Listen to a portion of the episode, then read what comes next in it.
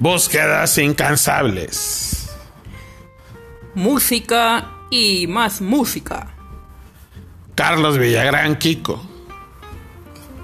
Luis Miguel. Acá dijo, no era la vida de Kiko. ¡Ah! Bienvenida familia Licántropo. Estamos nuevamente en este podcast titulado Licántropo de peluche. Con las voces de... De zombie brócoli. Y de Lican Wolf. Y bueno, pues bueno, a lo mejor aparece por ahí al rato el Chuy Norris. Otra vez, Lican. Sí, ¿Por qué ¿no? lo invitas? Pues porque, pues porque, pues porque haga relleno el vato, porque eso de hablar de la serie de Luis Miguel temporada 2, como que va, Balú. Pues sí, ¿verdad? Ah, bueno, vamos, vamos a irnos por partes. Para empezar, bueno, pues vamos a darle la bienvenida a todos aquellos que nos escuchan. Bienvenida familia licántropa. Si tú quieres, bueno, pues que reseñemos alguna serie, alguna película, algún dato curioso, alguna anécdota. ¿A dónde pueden comunicarse? Nos pueden escribir en Twitter Licántropo de Peluche y en nuestro canal de YouTube Licántropo de Peluche. Perfecto, así que si tú quieres ser también de peluche, ¡ah! comunícate con nosotros, suscríbete, síguenos, comparte y forma parte de la familia licántropa. Eh, bueno, pues nos pidieron que habláramos de. Ya hemos estado metiendo así como que surtido rico, como las cajas de galletas. Ajá, sí. Aparte de nuestras recomendaciones de cine, de horror y de suspenso y fantasía. Bueno, pues ya hablamos de rock, porque también les ha gustado bastante. De hecho, hay un video viral ahí en YouTube que es ¿Qué le pasó a Journey? Oh, sí, ¿qué le pasó a Johnny? Así que si tú eres fanático del grupo Journey, de Don't Stop Believing, bueno, pues el grupo ochentero, lánzate a nuestro canal de YouTube y vas a encontrar nuestro video viral. Entonces, bueno, pues también nos pidieron que habláramos de recomendaciones de películas en streaming. Oh, sí, ahora se estrenó. Ah, no es cierto, ayer Lican se estrenó una serie.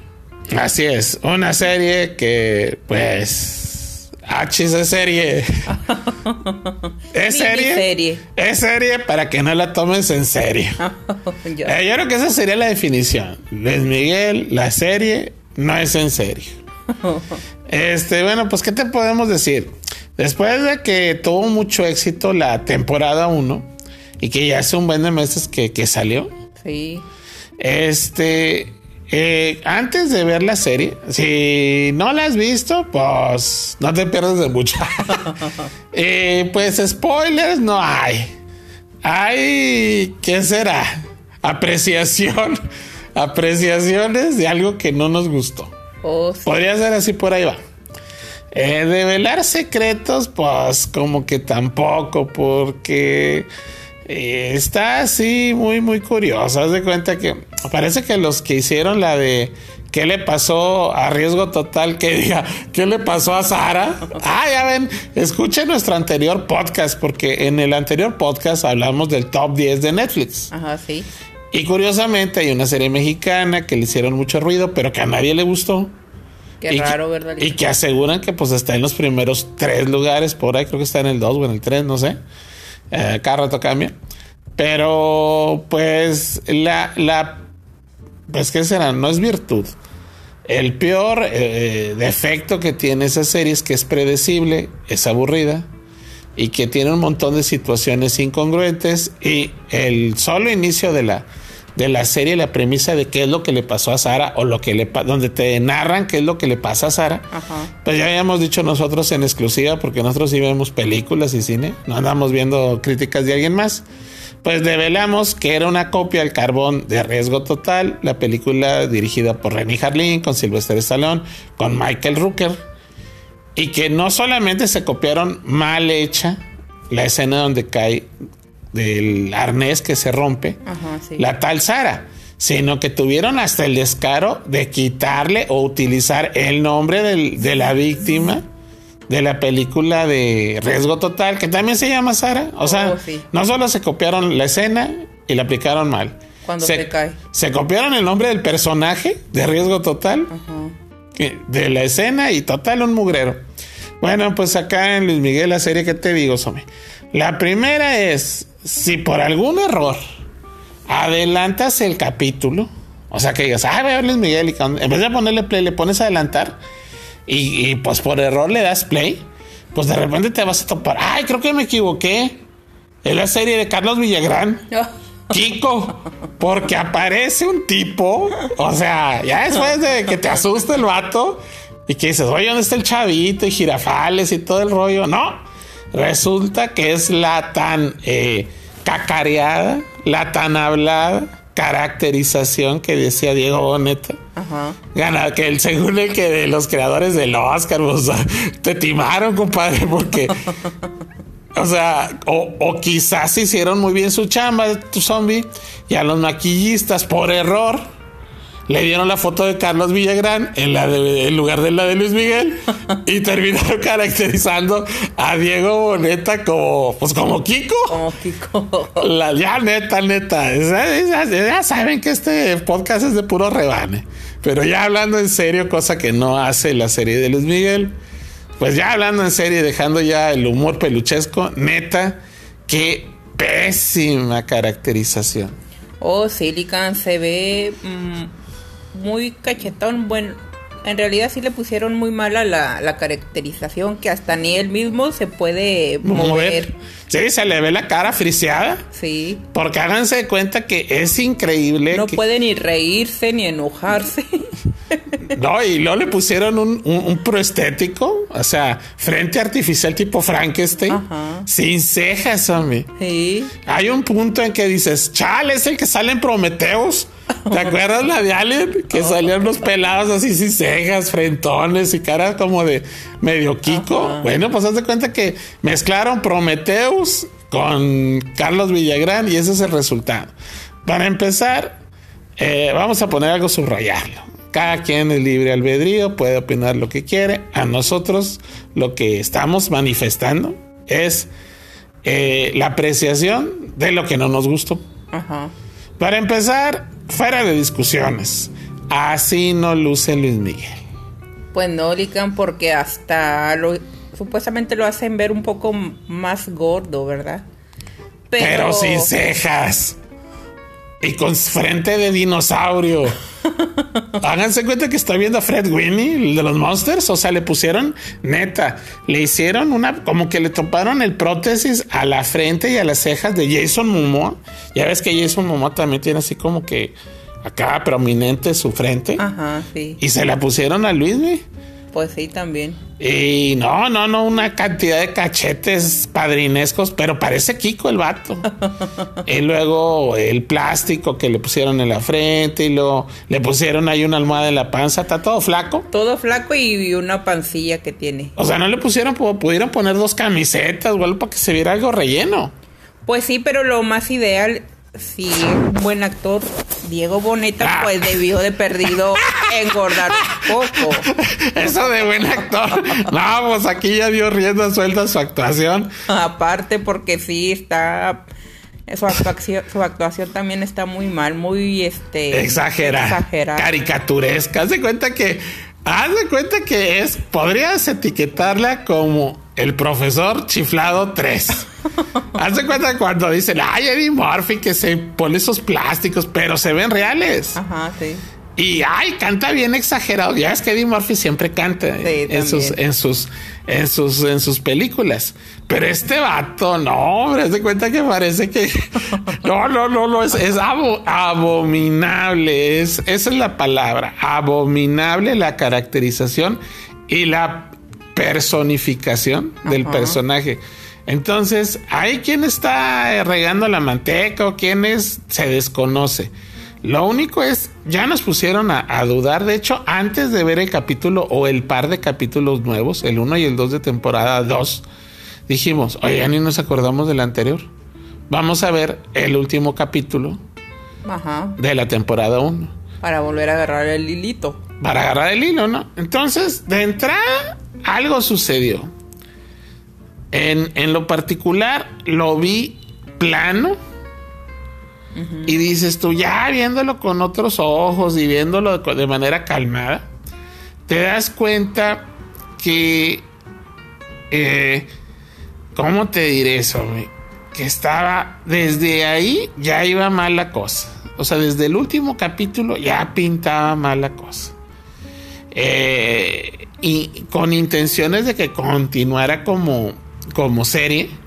Lo dejan en continuación, pero con un sabor medio rancio, medio caducado. Pero dices, bueno, vamos a ver qué pasa. Eh, como lo mencionábamos en el anterior podcast, el reto más grande que enfrentaban y que definitivamente mm, no, no solo no, no igualaron ni superaron, simplemente se quedaron a raíz, es eh, de entrada es incoherente, incongruente que al personaje más icónico, que fue Luisito Rey, eh, interpretado por Jainada, el maestro Jainada, ni siquiera le rindieron un pequeño tributo, aparición especial mínimo en el féretro o algo, ¿no?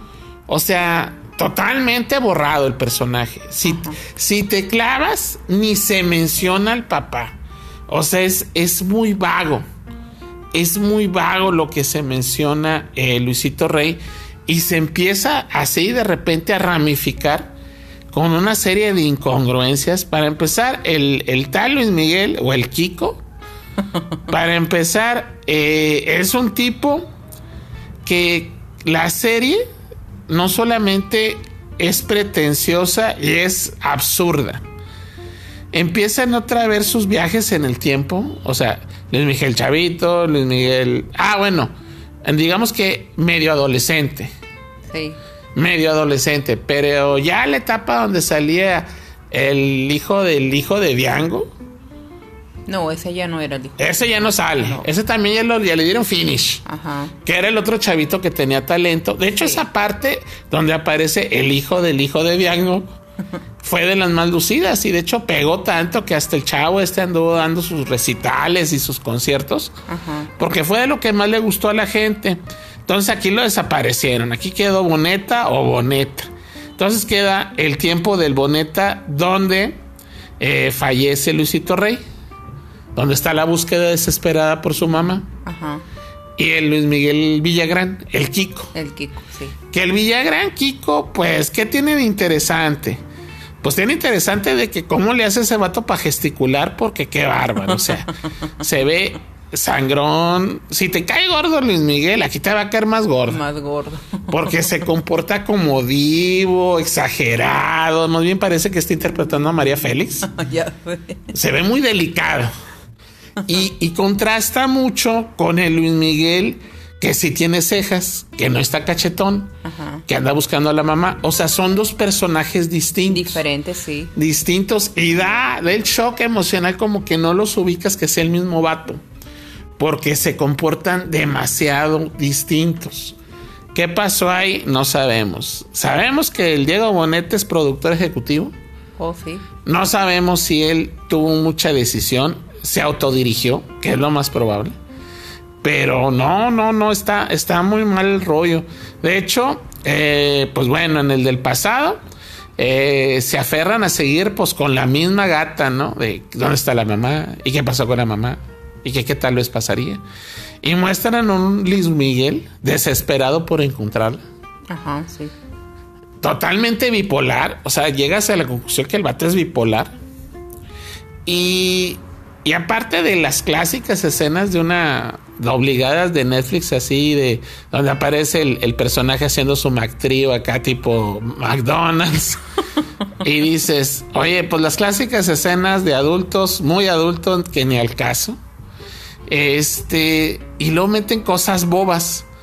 De que, ah, no, pues anda buscando a la mamá. Y luego de repente el carnalillo perdido. Que no había aparecido en la anterior porque pues se lo había llevado su jefa. De repente ya aparece y, oye, ¿por qué este se morrillo ahí? ¿De dónde lo sacaron? Ah, no, pues se la sacan de volada de la manga la, la, justificación. Es que estaba con la abuelita. Ajá. Ay, ¿a poco no sabía? Pues igual y no. No, pues definitivamente no, porque realmente no sale. Pero dices, bueno, X, déjenlo, deja, deja el agua correr, ¿no? Deja el agua correr. Y luego, pues después de una investigación y de que, pues hacen confesar al tal Tito, al tío, al compinche de, Luis, de Luisito Rey, de que soltara la sopa porque lo pesca el, Luis Miguel sin cachetes para que lo confiese sus fechorías y le dice que ella le habían dado matanga y que estaba en la casa esa, la donde la habían citado ahí en, las plantas, ahí enterrada. Ajá, en, la casa donde vivía Luisito Rey. Y luego le dice a los abogados, a los detectives de todos lados, a los superagentes, casi casi se contrata a James Bond y le dice, ¿sabes qué? No podemos hacer nada. Porque, pues, este, la casa donde dice que está ahí enterrada, está, no la quieren vender. Y dices tú, oye, a ver, déjame entiendo esto. Un pelado ya confesó que cometió un homicidio. Ajá, sí que lo involucra tanto a él como a la tipa esta que, una tipa que meten que era la vecina que se hace pasar por ella para cobrar cuentas y demás. Eso véanlo si tienen el estómago y que anda en complicidad con el Luisito o que estuvo en complicidad con Luisito y que ya soltó la sopa. Oye, zombie, no. El mejor consejo que le dan a Luis Miguel, que es el, el, manager o el apoderado, el tal Hugo, no sé qué, el Oye, che. Oye, pues el tal Hugo, ese vato. Oye, no, Luisito. oye, Luis, oye, Mickey, es que. Pues, ¿qué vas a hacer? ¿Qué vas a hacer? no, hay forma de averiguar la verdad. Pues, ¿cómo no? Le llaman a la policía. Que era lo más lógico. Eh, no, no solamente es lógico. Ese tonto descartar esa posibilidad. Y ya no se supo más del tío. Supuestamente esto es para que no se enterara la gente y no se hiciera todavía un remolino más. Y que no, y, sobre todo subrayando, el, el pelado este, el, apoderado de Luis Miguel, él, dice, che, el que se iba a petatear en la temporada uno que porque estaba enfermo y ahora resulta que ya le implantaron células del soldado universal y como era el único que sobrevivió de los actores antiguos, pues ya no lo podían desaparecer porque pues ya no quedaba nadie. Ajá. No, oye, Mickey, pues ¿Pero qué ganas? Ya no le vas a recuperar. Pues ya deja todo. O sea, que todo el drama, toda la investigación y todo el meollo de la temporada 1 y del capítulo 1 de la temporada 2, pues se fuera por la tapa del excusado, hombre. Pues sí, de que ya dejara todo y que mejor siguiera trabajando. que produjera billete. Que, la mejor manera de, de homenajear a su jefa no era esclareciendo el misterio era poniéndose a generar billete. Entonces dices tú, ahí ya es Lican Wolf, párate de tu asiento y ponte a revisar tu correo. Porque era insoportable el nivel de, pues de, absurdo que maneja la serie. O sea, Luis Miguel acepta, decide mandar todo al traste. Hace sus berrinches y ya viaja en el tiempo, donde pues pues como ya no hay Luisito Rey, ya no hay búsqueda de la mamá, pues ya, entonces, ¿qué van a platicar? Ah, pues se va, brincan ahora al tiempo de el cachete desinflado del Kiko, el sin cejas, el Prometeo, el Luis Miguel Prometeo, el Frankenstein, el, el Divo, el Delicado, y pues que le dicen que no, pues que este surgen nuevos villanos. sí un ayudante a chichincle del manager que ni pues supuestamente viene siendo como el chofer. Pues ese, no sé. Pero es un vato que pues ya planea así como el hombre araña, que le salen enemigos gratis, pero sin superpoderes. O sea, no, pues yo soy enemigo de, Luis Miguel y, y, yo le voy a partir su mandarina. Que porque trabaja para la competencia y que no y que sí, pero ese vato vaya a destruir la carrera. Y de ser un, un, gato, pues ahora resulta que hasta le escoge las canciones a Luis Miguel. O sea, ahí en ese fragmento de que es el enemigo fortuito, o sea, gratuito de Luis Miguel, y que le dan esa, esa, que más adelante me imagino que van a salir cuáles, por qué le dio la canción esa y por qué anduvo ahí sugiriendo canciones de la otra disquera. Eh, es lo más absurdo y el principal pecado que comete la serie es el siguiente. En la temporada 1, ok, al tipo no le interesaba cantar porque aborrecía al papá. Al tipo jamás se le vio un interés o un gusto por cantar, Somi. Pues no. Jamás. O sea, era un vato que cantaba o porque lo obligaba a su papá o porque quería billete. Pero no existe esa pasión que no dudo que exista. ¿Por qué? Porque yo no puedo creer que la historia, el enamoramiento, la pasión, el verdadero amor de un cantante como Luis Miguel, no sea la música, zombie. O sea, la música pasa a un plano muy distante. Se confina a, va a grabar un tema para que luzca boneta sus capacidades limitadas de imitador. Que eso es algo que tampoco entendí. Ese empeño de que quieran hacer que Diego Boneta cante como Luis Miguel, sin alcanzar obviamente la brillantez. Vamos a regresarnos un poquito. Si ustedes ven, que creo que todos han visto Rapsodia Bohemia, ahí no había de otra. Ahí para interpretar a Freddie Mercury jamás, jamás buscaron un imitador, ni físico ni vocal. Querían un actor y encontraron a Remy Malek que es un actor, un superactor. Que muchos lo hayan criticado de que, ay, es que no se parecía. Es que no se tenía que parecer. Tenía que darle vida a Freddie Mercury, a su, a su trayectoria, a su pasión. Y en el apartado musical, pues es la voz de quién? Pues de Freddie Mercury.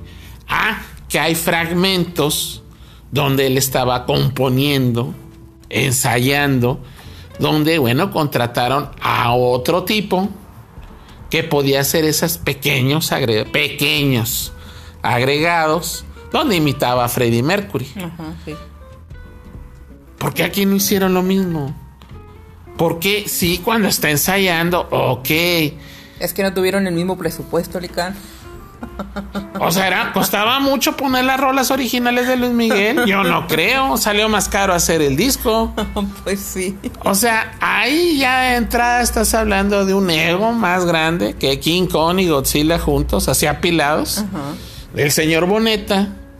De decir, es que yo canto como Luis Miguel.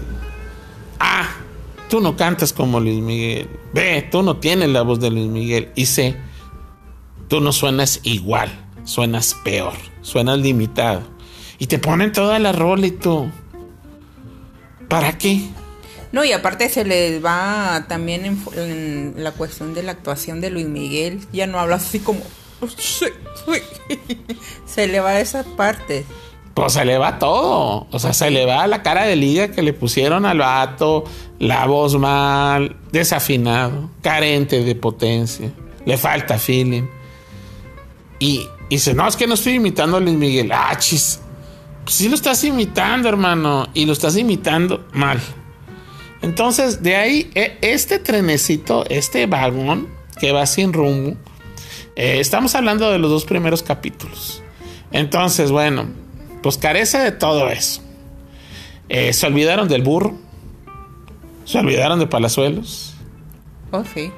Se olvidaron de todos, o sea, e, el pasado no existe. Me imagino que porque igual y como tuvieron este problemas. Problemas, así es, pues ya no los agregaron en esta. Y fíjate que eh, es este eh, les va la neta, porque aquí en Licántropo de Peluche hablamos netos.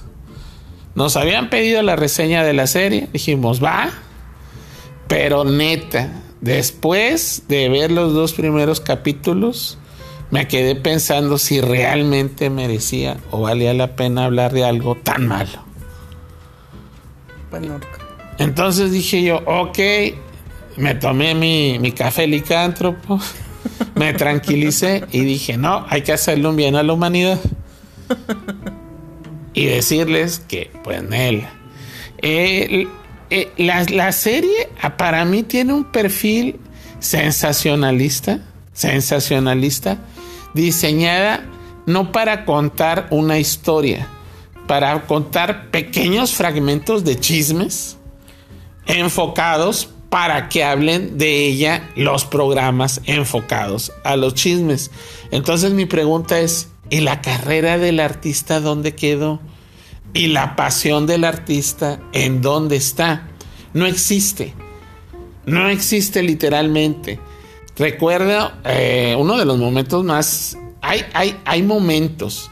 Por ejemplo, cuando Freddie Mercury compone La Granja en el piano Rhapsody, pues es intenso. O sea, te calan los huesos. Donde graban los coros, que es un momento de, humor gracioso. Si recuerdas en la película que están amontonados así en una caja acústica, haciendo los coros de Galileo, Galileo. Oh, o sea, es, es tan poderoso. Y el final, olvídense de que, ah, es que recrearon el estadio de Wembley y el, el concierto ese de You Say for Africa y todos esos rollos. No. Es la energía la caracterización y cómo Remy Malek en un punto ya te olvidabas de. Te olvidabas totalmente de, de Freddie Mercury, porque Mercury era Malek y viceversa. Y no era la voz de Remy Malek, era la voz de Mercury. Entonces dices tú, ah, caray, no, es que no es bueno que hagan playback, como dirían. El mismo artista hace playback en los videos. Eso sí. Dos, no, es que no es para un actor, hermano, ganó el Oscar. Ganó el Oscar. ¿Qué más quieres? No tenía, Remy Malek no tenía el peso, o sea, el peso Freddie Mercury traía que arriba que 10, 15 kilos más en la vida real. No importó. Que los dientes de Remy Malek, este, artificiales, quizá eran dos milímetros más grandes, no importó. no. La caracterización, la pasión en el apartado del guion, la pasión que tenía Mercury para hacer su música. A él le valía gorro el billete.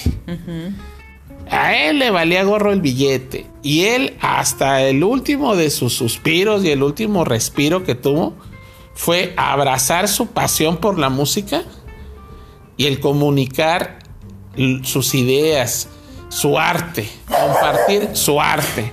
Entonces, eh, es, Albina ya se enojó porque dice que, pues, que este Luis Miguel, este, órale, ya rompió ahí un globo ahí, ¿qué onda? Ay, está, ya ponchó un balón, creo que está muy enojada. Albina, nuestra mascota licántropa. Y bueno, pues ya rompió que era un globo o que era. Ah, era el globo ese que estaba desde hace dos años de cumpleaños. Ya le dio material. Dice que estaba muy enojada porque esperó muchos meses y la decepcionó el cachetes de liga de Bonet. Entonces, híjole, esto es nomás como que la síntesis del, del primer capítulo que termina más desabrido. que ¿Qué te digo? Pues que pues que, pues que las rebanadas últimamente porque ya no traen azúcar. Entonces vamos a hacer un pequeño intermedio. Te recomendamos que, bueno, si tienes algún comentario, tienes una nueva opinión, te comuniques a las redes sociales del licántropo de peluche, que en esta ocasión estamos reseñando con dolor de estómago causado por ver dos nefastos capítulos de Luis Miguel, o mejor dicho, Carlos Villagrán, la serie capítulo unidos. Entonces, ¿a dónde puedes mandar tus comentarios? A Twitter, Licántropo de Peluche, y al canal de YouTube, Licántropo de Peluche. Ok, entonces vamos a hacer un pequeño paréntesis de este rollo que estamos analizando este, la serie. Eh, vamos a continuar después de este pequeño break. ¿Por qué? Porque en este pequeño break vamos a hablar algo relacionado con, pero sin ser necesariamente la serie. Ahí les va. Eh, Luis Miguel grabó, filmó dos películas. Cuando de jovencito. O sea, y de grandecito también. O sea, las únicas dos películas de Luis Miguel son Made in México. Producidas por Televisine, por Televisa. Sí. Y la primera se llama Ya Nunca Más. Sí. Cuando hicieron Ya Nunca Más, se inspiraron en ese tipo género de películas que son drama con canciones. Musical. Muy a lo Rafael en sus buenos tiempos. Recordemos que se eh, van a decir, oye, ¿por qué Rafael? Ahí les va. Porque películas, las películas de Palito Ortega, las películas de César Costa, de Alberto Vázquez, eh, de ese tipo de, estrellas de, de, la música, eran más enfocadas a la comedia. Ajá, sí. no le tiraban tanto al drama desgarrador, trágico, como algunas de las películas de Rafael, que eran tristes. De hecho, eh, las, las películas de Rafael marcaban un nivel de melancolía y de drama muy alto. ¿Sí? Sí. Entonces, para muestra, este, cuando tú no estás. O sea, cuando tú no estás, es un dramón. Y toda la película tiene ese color. Ambientada y orquestada por una puñado de canciones tristes. Que termina la película, de hecho, con final no feliz. Muy infeliz y con una rola desgarradora. Bueno, pues con ese modelo quisieron hacer ya nunca más, que es todo un drama. Es la historia de un chavito, en este caso que es Luis Miguel, que pierde a su mamá.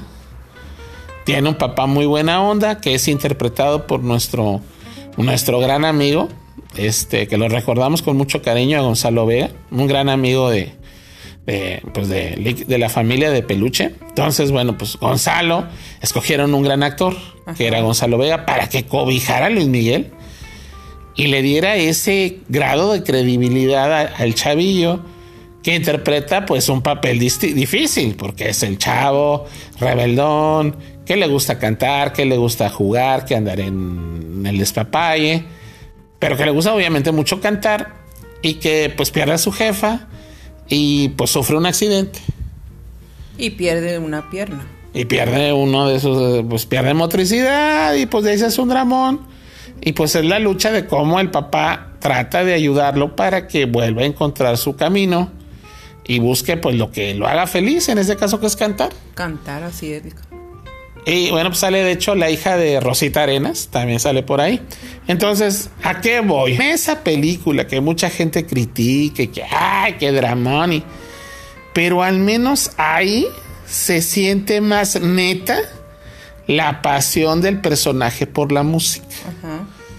Cosa que es en una película de 90 minutos, hombre. Se siente que el personaje mal actuado o como quieras tiene más amor por la música y eso que no se dedica ahí a eso que en toda la serie, en todos los capítulos de temporada 1 y el 1 y 2 de la segunda. Entonces, ¿a qué voy? Luego después como que dicen, ay, güey, ya fue mucho drama. Vamos a hacer algo más light. Y hacen fiebre de amor.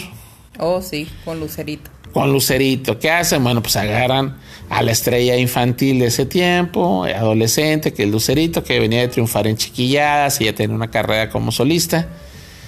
Y bueno, pues lo acompañan con Carlos Este, un montón de actores experimentados. La, la, la, la, película y ya es una comedia. El drama queda atrás. Hay muchas canciones, hay grandes momentos de, digamos que de complicidad entre los dos personajes principales que sí tienen química. Sí, porque ahí en esa película Luis Miguel pues viene siendo Luis Miguel, el artista. Y actúa un Luis Miguel más creíble que el Luis Miguel de la serie. Ahí está el meollo. Ajá. Un vato que sí le gusta cantar. Un vato que vive normal. Un vato que comete errores, que la riega, que tiene sus aciertos, que se divierte. Acá ni come el vato. O sea, ni siquiera. No sé por qué tú ves una serie, por ejemplo, hasta de comedia. Vámonos a los extremos. Ves eh, Modern Family o Familia Moderna. En 20 minutos te dan una cátedra de cómo tres familias unidas por un vínculo, pues digamos que de sangre, de sangre, sí. pero totalmente distinta en ideología cada una de ellas, cada una de ellas con distintas problemáticas, con distintas personalidades, y te dan una cátedra de cómo te plantean qué, qué busca cada personaje. Y en 20 minutos, zombie. Sí, muy corto. Y aquí. y pues, te identificas y los entiendes y sabes para dónde van. Y acá en una hora, ¿qué es? un revoltijo de tiempo. O sea, un revoltijo de brincos de en el tiempo. Que de entrada. Oye, ¿por qué ya no la seguiste lineal? ¿Para qué te regresas? Ahora ya no te regresaste no solo al pasado, quitando cosas que debían de estar te avientas al futuro. ¿No era más interesante seguir un, una narrativa lineal? Pues sí, definitivamente. Porque ahora brincó a más futuro. Porque antes en la temporada 1 nomás había dos tiempos. Chavito, medio adolescente que iba pegadón, y el Luis Miguel del, presente en ese tiempo donde pues está el conflicto cuando fallece Lucito Rey. Porque de ahí ya no siguió lineal, zombie.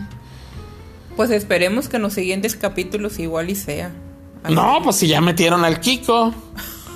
ya metieron la onda del Luis Miguel 2005, ¿qué era el 2005? Sí, 2005. Del 2005, donde es Kiko, y le meten otra serie de mentiras de las cuales vamos a hablar a continuación. Pero quiero cerrar esto del de, el Luis Miguel en el cine.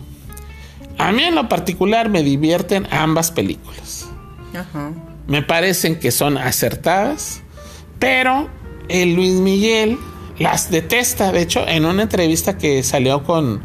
Cuando salía con Raúl Velasco, le ponían fragmentos de la película y el vato le dolía el estómago, que porque ay, que estaban muy chafas y que no sé qué. Y que porque, bueno, ahí decía que él no, no sabía actuar, que él no quería actuar. Que él no quería actuar y que le parecía absurdo contar cosas que no son. Y pues, ¿en qué terminó? Igual. Y, así tratar de descifrar el contexto de la serie es distinto a Rapsodia Bohemia, es distinto a. Ay, que habíamos. Hay un, hay un podcast, se lo recomendamos, de una película para televisión, ya de hace del 2000, de principios de los 2000, del 2001, eh, donde hablamos de histeria. Oh, sí. La historia de Def Leppard. De Def Leppard. O sea, eso sí lo recomendamos, porque, y no es por ser malinchistas Ahí les va y subrayo. A mí sí me laten las dos películas para verlas en la tele y en su tiempo en el cine era divertido ver Fiebre de Amor. Y ya nunca más. Bueno, ya nunca más no era tan divertido. Pero que era un drama. Pero eran divertidas y eran light, iban con el cantante. Ahorita, no, es que yo no quiero contar mentiras. Regresemos a lo que igual, punto a favor, dice Luis Miguel la serie que igual podría ser Luis Miguel, la ficción mentirosa. Porque no es la biografía. No, pues totalmente no. No dice la historia de Luis Miguel. Entonces, ahí va una pregunta para ti que me estás escuchando. Déjala en los comentarios. Libre albedrío, deja tu comentario tal cual lo sientas, tal cual te, a ti te parezca. Es válido. Aquí en ningún momento estamos diciendo que es ley lo que estamos diciendo. Estamos dando una impresión por cómo lo vimos.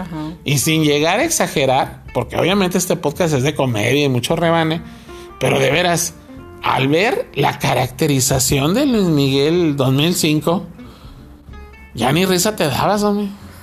Pues Era desagradable, o sea, desagradable ver a un tipo que estaba actuando tan mal con un maquillaje tan malo. Sí, definitivamente. Y era grotesco verlo. Así es la palabra, grotesco. Entonces dices tú, no, pues ya, ¿cómo me burlo de algo así? Si ya se están burlando ellos mismos. Dices tú, oye, el vato, este, el, Luis Miguel, no habrá visto lo que hicieron. O de plano le valió y al igual que el personaje de la, de la serie, nomás le importa el billete, porque yo no autorizaría eso, ¿eh? Pues no, porque realmente, pues no, no se parece. Y estuvimos sondeando con varias gente que la vio. Sobre todo nos fuimos al lado femenino, ¿verdad? Que son las fans de Luis Miguel. Y no les gustó. Todos, la mayoría de las chicas que conocemos que eran fans de Luis Miguel, no la terminaron de ver porque decían que era aberrante la personificación y la caracterización de Diego Boneta en el Luis Miguel ese que les digo del este, este, Prometeus, el Cisejas, el Kiko. Dices, ah, caray, si son fanáticas y lo amaron en la 1, ¿cómo lo pueden detestar tan rápido desde el primer capítulo de la 2? Eso no creo que alguien en su sano juicio, o quien lo editó, o quien lo filmó, Daredevil. Daredevil fue que nomás en base a buena vibra entendió, pero pues que no le vio que no tenía cejas, que tenía demasiado espulul espuma en las cachetes y en la, frente, en la frente. Ahora, en la vida real, pues Luis Miguel es muy bronceado también y aquí no. Aquí le dicen el pan bimbo. Pan bimbo blanco. Pan bimbo blanco, o sea, se supone que. Allá fuera integral, que es más moreno. Sí, se supone que Luis Miguel es de los que se duchan con mirinda, con refresco de, naranja para tener ese tono naranja, ¿verdad? Y acá le dicen el pan bimbo al vato. Y eso que existe también una pintura que deberían de broncearlo. De no, no, no, totalmente. Entonces, bueno, ahí se los dejo de tarea. Entonces, ya no entiendo, o ya no entiendo por qué, porque aparece ya más marcado en el capítulo 2. Que bueno, pues aparece aparte de este gato de oficina villano que lo quiere destruir. Aparece un villano Ah, bueno, aparecen cuates que no salían. Aparece un actor que es como que su achichincle que nunca vimos en la temporada 1. Y que ahora pues que es el gran compa y que no sé qué, pero no tiene un desarrollo. Apareció así como por obra de Dios, así, generación espontánea. Y apareció un rufián de mala pinta, que es también como que, no sé, consejero del staff o no sé qué será pero con una pinta de rufián que no puede con ella, que dicen, ¿cómo lo contrataron? Y que engatusa a Luis Miguel para cantar en un auditorio que estaba en malas condiciones, supuestamente clavarse un, un billetito, rentar equipo chafa, según esto, y que a raíz de ese eh, equipo chafa que, que, contratan, según ellos, el rufián este, que nadie se dio cuenta, pues hay un, corto ahí en, las consolas de audio y le desgracian el oído a Luis Miguel. Así es. Y pues ahí ahora ya está otro rufián, aparte del otro don gato, del Benito, del gato ese de oficina, ahora está este otro rufián. Que entonces, ah, para que digan ahí en, en los espectáculos, ay, ese personaje es el que le desgració el oído a Luis Miguel, no existe. Es tan ficticio como Drácula. Es más, yo creo que Drácula a lo mejor sí existe. Pero nada a lo que voy. Ni el tal accidente ocurrió. Porque digo, para ser Luis Miguel, así como estuvo buscando a su mamá, pues también pudo haber buscado por o sea, ¿quién fue ah. la persona que contrató eso? Zombie. Que ya lo hubieran demandado y todo. ¿Tú crees que ese vato no tiene a los mejores ingenieros de audio. Pues sí, por eso te digo. Y que le van a poner el sonido de una piñata para que haga sus conciertos. De veras, es. Ah, y las consolas sin monitoreo, ¿eh? O sea, yo no sé quién les dijo al director y al guionista que esos aparatos de monitoreo en un concierto no están siendo precisamente regulados y monitoreados por alguien. Si no es Terminator. No se prenden solos, no se regulan solos. ¿Sí? Son operados y monitoreados por humanos. Así es. Bueno, le hubieran puesto al vato acá jetón, ¿no? Pero se quedó jetón porque no le gustaba la música del patrón, pues te, o le dieron ganas de ir al baño, o no sé, fue echar un cigarrito, algo. No, los aparatos durante minutos, registrando picos altos de frecuencia, o sea, de mala ecualización, dañinos, obviamente. Y ahí estaban así como si fuera una bomba tipo speed, ¿no? Hasta que reventó y echaron ahí unas luces de bengala que dice esto, ¿qué eso qué o qué? y, ahí ya acabaron de desgraciar todo el atole. Así es, Después de ese incidente en el, ya estábamos hablando de lo del 2005, donde ya aparece esa caracterización del profesor chiflado, Prometheus, eh, Pan Bimbo, Cachetón, pues ya se meten en otro rollo de que, pues qué onda, que ya no va a poder cantar, que porque ya no le funciona el oído. Y como ven que eso ya como que no tienen mucho jugo, de dónde exprimir la naranja, ya nomás que le decía a mi papá licántropo el badajo. Pues sácate otro conflicto para los medios de una vez para que no se den cuenta de todo este rollo. Después de que metiste las escenas acá para adultos, adultos, de los actríos que se aventaba Luis Miguel, más heavy que Kong y Godzilla. Ay, pues métele la parte tierna. Ya no pudimos solucionar lo de la búsqueda de la mamá, porque ya lo disuadimos de que ya no le buscara porque ya se iba a ser cerrona esa historia. Porque no se nos ocurrió este, denunciar a la policía al tío. Porque no sé, todos somos tontos. Él siguió con su vida, por lo que se ve, ya se olvidó de la mamá. Y, ay, no, pues ahora métele lo de su hija, que se nos había olvidado de la temporada 1. Ponle que la va a buscar y cierra así con una, con una rola completa, mal interpretada por el Boneta, sugerida por el gato este nuevo, que dices tú, órale, o sea que Luis Miguel, nadie le ofrecía canciones. O sea, era el artista más popular y resulta que no existen. Híjole, hasta el más ignorante sabe que hay colas, cientos de autores conocidos y no conocidos, que su chamba es esa, zombie. Ofrecerle rolas al artista que está de moda. De hecho, fíjate, te, te va una, una, anécdota que escuché, me pareció muy, muy interesante. Este, eh, Emanuel, el gran cantante, el que no hace series mentirosas, el que más habla su arte y sin escándalos. Emanuel, el de toda la vida y eh, todas esas rolas chidas, La Séptima Luna, que es uno de los favoritos de este programa de Licántropo de Peluche. Un saludo para Emanuel, porque qué bueno, te agradecemos que no eches mentiras como Luis Miguel y no hagas esos churros. Emanuel decía en una entrevista reciente, porque él sigue grabando. Entonces él dice que en una presentación que tuvo, lo fue a visitar un Fato. Todos conocemos a, Fato, el cantante que hace canciones muy bonitas. Ah, El compositor y que también es cantante. Fato lo fue a buscar a una presentación, lo saluda y le dice, oye Manuel, escribí esta rola para ti. Y Manuel, órale, venga. Dice Manuel, lo escucho. Y digo, ok, pues, oye Fato, es que vas a grabar disco próximamente. Sí, voy a grabar un disco. Este, ya tengo un montón de canciones porque pues me han ofrecido muchas canciones, pero agradezco tu detalle que me hayas traído esta rola y la voy a escuchar. La escucha Emanuel y dice, hoy está bien chida. Claro que la grabamos. Y la graba y fue sencillo y fue un éxito. Estoy hablando de los últimos discos que ha hecho Emanuel. De hecho, no sé si viene en el último que hizo antes de los acústicos y todos esos rollos.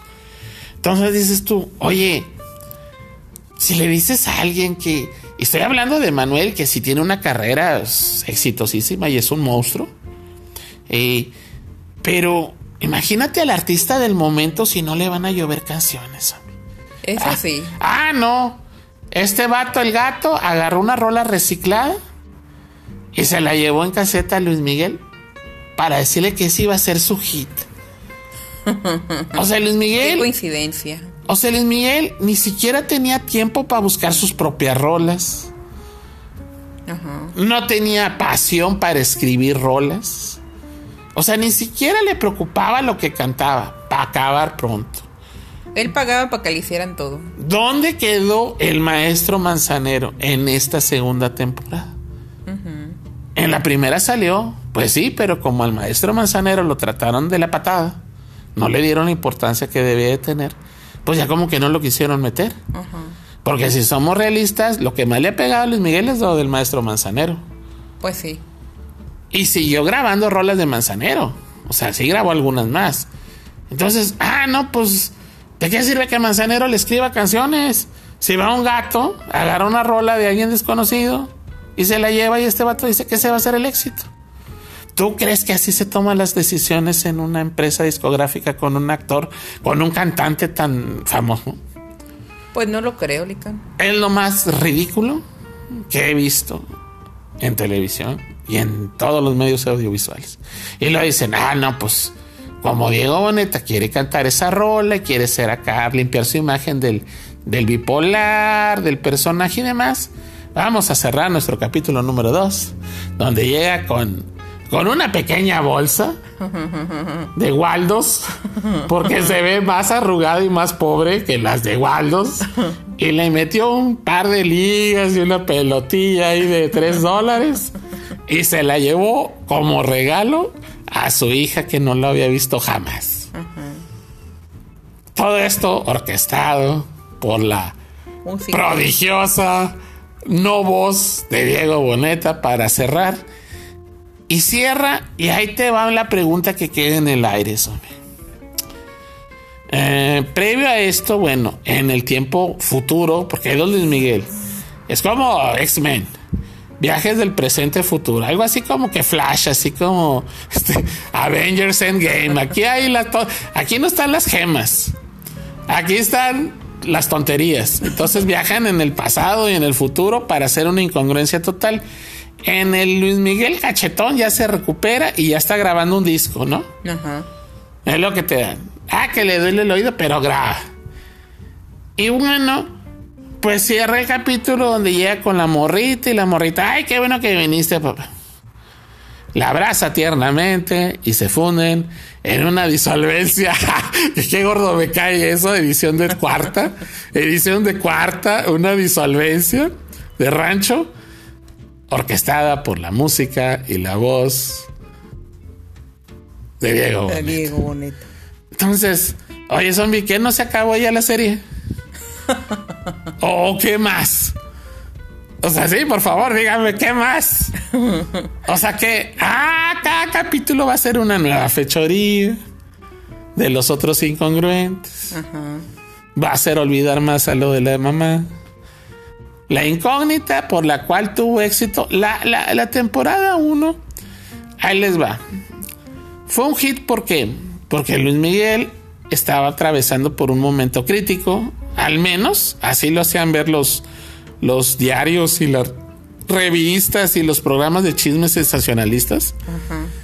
Y que no tenía billetes y que no sé qué tan. Y, y de repente, bueno, pues le surge la idea a un publicista, no nos metemos en detalles, de que pues para aliviarlo, pues se haga la, la bioserie. Entonces decimos, ok, vamos a verla con ese perfil algo que se sacan de la manga, que no estaban pensados que iban a hacer algún día, que le hicieron al vaporazo, que pues embonó con el escándalo, los escándalos que estaban circulando de que le estaban embargando el billete y que no sé qué más. Y fue una manera de aprovechar ese streaming de boom con una serie donde supuestamente iban a platicar la verdad. Entonces, ok, le hicieron al vapor, bla, bla, bla, la basaron en un libro, to, to, to, to y la cobijaron con base de muy brillantes interpretaciones o acertadas.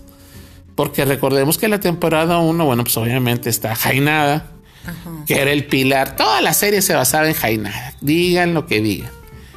Y bueno, la participación de los otros actores que interpretaban a Luis Miguel, el chavito ese que te digo que el hijo del hijo de Diango, no me acuerdo cómo se llama. de Yunas. Ándale ese vato y varios actores. Pero, pues tenía muchos hoyos y lo que tú quisieras, pero era entretenida.